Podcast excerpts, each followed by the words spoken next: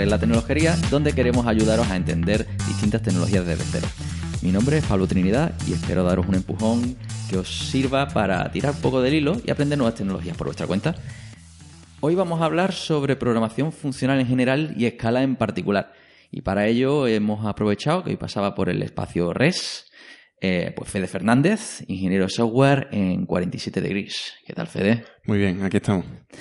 Pues bueno, mmm, vamos a empezar por el principio de esto del, lenguaje Scala. ¿Qué es?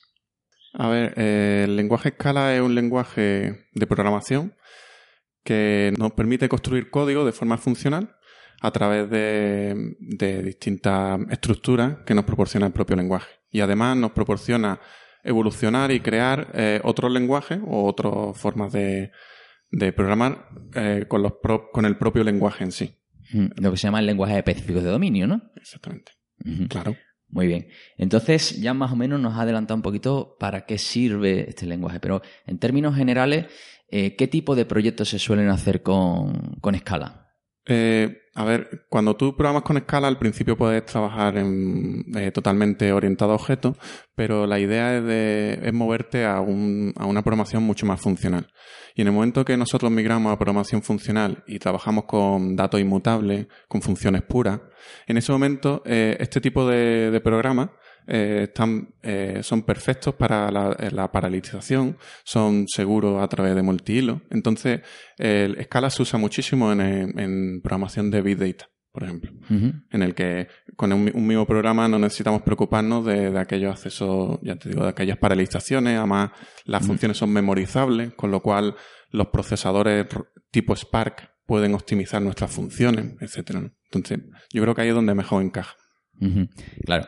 Evidentemente aquí hay gente que si ha empezado a hacer un hola mundo eh, con escala, pues entiende que es un poco matar moscas a, a cañonazos, ¿no? Mm, has adelantado eso de la programación funcional, digamos que, bueno, la, los que a lo mejor hayan empezado a programar por su cuenta, si entienden lo que es la programación orientada a objetos, uh -huh. empiezan a interiorizarla, la programación estructurada, pero esto de la programación funcional es, es muy viejo, ¿no? Viene de, de hace bastante, sí, pero ahora está retomando fuerza. Uh -huh. Sí, porque mm, realmente, ¿qué es, ¿cómo funciona Scala por detrás? Porque ese lenguaje, ¿dónde corre? Para que a día de hoy, pues si esto es algo tan viejo, ¿por qué Scala de repente ha surgido? ¿no? Sí, porque al final, eh, bueno, Java está en millones de dispositivos, como ellos mismos anuncian, entonces Scala eh, permite ejecutar tu código Scala en eh, máquinas virtuales en, de, de Java.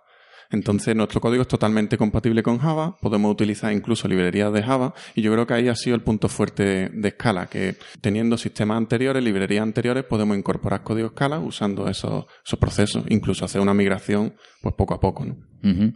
Entonces, pudiendo mezclar y demás, bueno, ya que ha dicho Java, mmm, podríamos hacer una aplicación móvil para Android, por ejemplo, ¿no? Por ejemplo, nosotros hemos hecho varias aplicaciones y una de ellas bastante grande en la que eh, mostramos cómo se hace una arquitectura end-to-end -end de Android y hombre, no lo recomiendo porque además eh, la, la, comunidad Android se ha ido migrando a Kotlin, que es claro. un lenguaje funcional y funciona, tiene soporte oficial y funciona más rápido a la hora de trabajar. Uh -huh. Muy bien. Entonces ya un poco nos hemos, nos hemos empezado a ubicar. Eso es la programación funcional. No vamos a entrar muy en detalle todavía, si acaso dentro de, de, un rato cuando veamos por dónde, por dónde empezar, ¿no? Muy bien. Pues eso. ¿Cuál es el primer paso que tú recomiendas por tu experiencia para hincarle el diente a escala? Yo empecé en su día con un proyecto que se llama Scala Coans, en el que es simplemente un proyecto que puedes importar en tu IDE favorito. Eh, vamos, eh, suele ser IntelliJ o eh, Scala, Scala IDE, que está basado en Eclipse y eh, eh, básicamente son test que están rotos. Entonces uh -huh. tienes que hacer esos test de unidad, tienes que corregirlo y a base de corregirlo, eh, cada paquete es un tipo de, de, estructura o un tipo de dato o una forma de, de definir funciones, etcétera.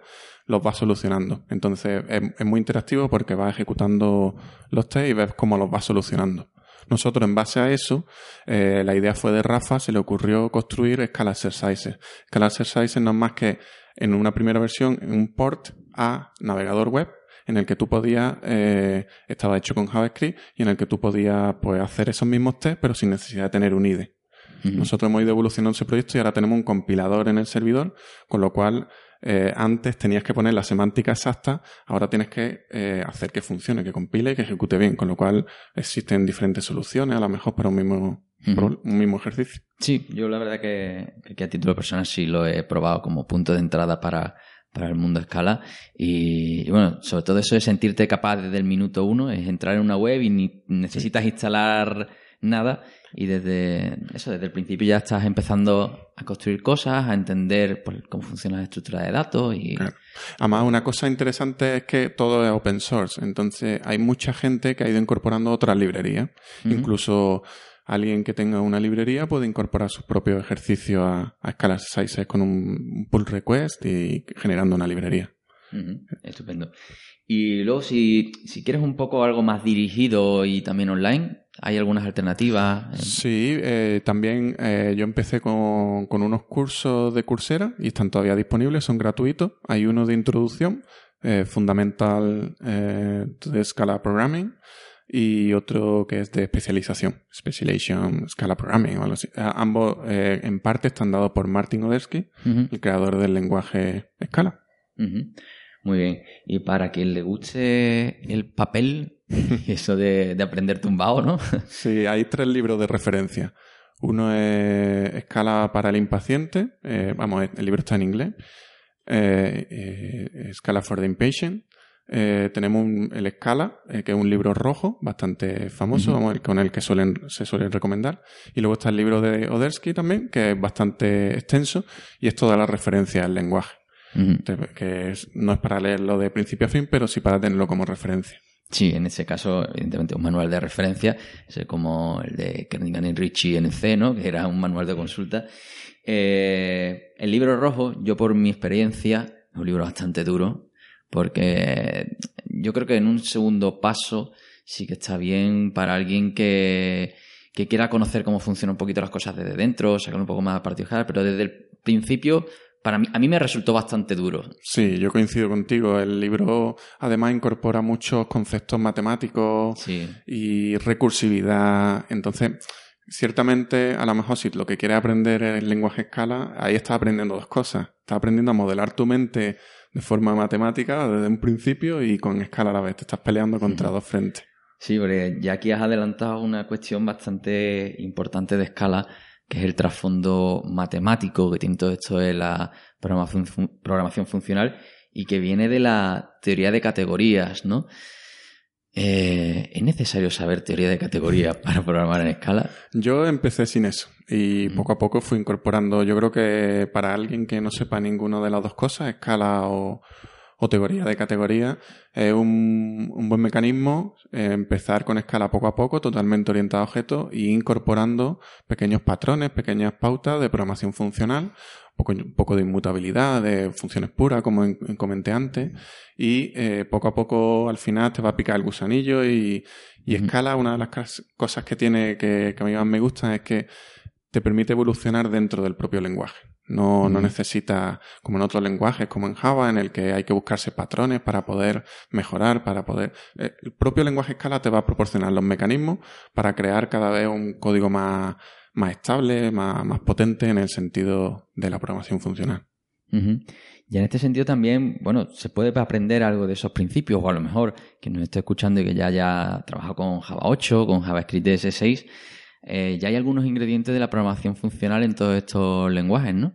Sí, sí, sí, sí, claro. Desde, desde en el momento en que todas las funciones eh, son valores, tú ya ahí puedes Puede, y, y, toda la funcionalidad que te da Scala a nivel de tipos, que te permite un, a, grano fino especificar todos los tipos, el subtipo, esto tiene que ser un subtipo, un supertipo, ahí ya puedes meter, las herramientas están ahí, es ya cuestión de gusto de ir metiendo poco a poco ese tipo de conceptos. Y luego, sin mencionar, hay un par de librerías muy potentes de Scala, que son librerías de referencia, son Scala C y CATS, que incorporan todos estos conceptos de monads, eh, applicative, etcétera. Funtor, etc. Sí, todas esas palabrotas que en un 101, ¿no? En el primer curso. quedan un poco fuertes, sí. Sí, que, que esas son cuestiones que se van aprendiendo sobre la marcha y que tienen una utilidad bastante importante. Bueno, y en cuanto a entorno de desarrollo, si queremos empezar a construir cosas desde nuestra máquina, ya tenemos un libro, ya tenemos un curso. Scala Exercises no, porque se puede hacer online, pero para el resto, ¿qué recomiendas? Yo recomiendo IntelliJ. IntelliJ IDEA eh, proporciona un soporte genial a través de un plugin de Scala, que es oficial, y desde el primer momento puedes crear un proyecto y ya puedes empezar a trabajar. Además, una de las cosas buenas que tiene, que tiene Scala es que tiene como una consola en la que puedes probar código. Y entonces el propio IntelliJ IDEA puedes crear como una especie de worksheet, una hoja de trabajo, en la que puedes escribir código y lo ves compilado en, se te divide en dos y lo ves compilado a la derecha. Y es una buena forma de, de empezar, desde luego. Sí, es lo que el- recomendaría. Si Como la consola de, JavaScript los navegadores, ¿no? Y tal. Exactamente. O Python, la Sí, consola que incorpora Python, etcétera. Si ya eres más duro, pues hay un proyecto open source, se llama Enzyme, que te permite añadir autocompletado de código y compilación eh, a tu editor de texto favorito. Emacs, V, Atom o el que prefieras. Ya eso es un poco más durete. Sí. Y luego, bueno, el, la gente del mundo de Eclipse, pues también tenemos el, el IDE oficial, entonces desarrollo oficial, que es el Scala IDE, ¿no? Scala IDE, que no sé si a lo mejor en un futuro acabarán migrando a IntelliJ. Creo que no pueden por, por tema de licencia. Sí. Pero, pero realmente ellos están muy contentos también con el soporte la parte oficial, con el soporte que da IntelliJ. Pero sí tenemos el Scala IDE. Muy bien. Pues yo creo que con esto hemos dado ya unas cuantas pinceladas de por dónde, por dónde empezar para dar un empujón a los que se atrevan a, explorar este mundo de escala. Y, nada, si tenéis alguna, alguna pregunta o cuestión, o ganas de aprender más, ganas de un 102, pues podéis escribirnos a hola.tecnologería.com, encontrarnos en Twitter y en Facebook como Tecnologería y por supuesto en iBox, iTunes y TapeWrite nos podéis encontrar porque ahí estamos. Y nada, por último, agradecerte, por supuesto a ti, Fede, el haberte dejado engañar. no, hombre, muchas gracias por invitarme. Para mí un honor, desde luego. Y por supuesto al espacio Res, que siempre, bueno, es uno de esos sitios donde más movimiento hay para las mentes inquietas en Sevilla y donde estamos grabando. Así que nos vemos en el próximo programa.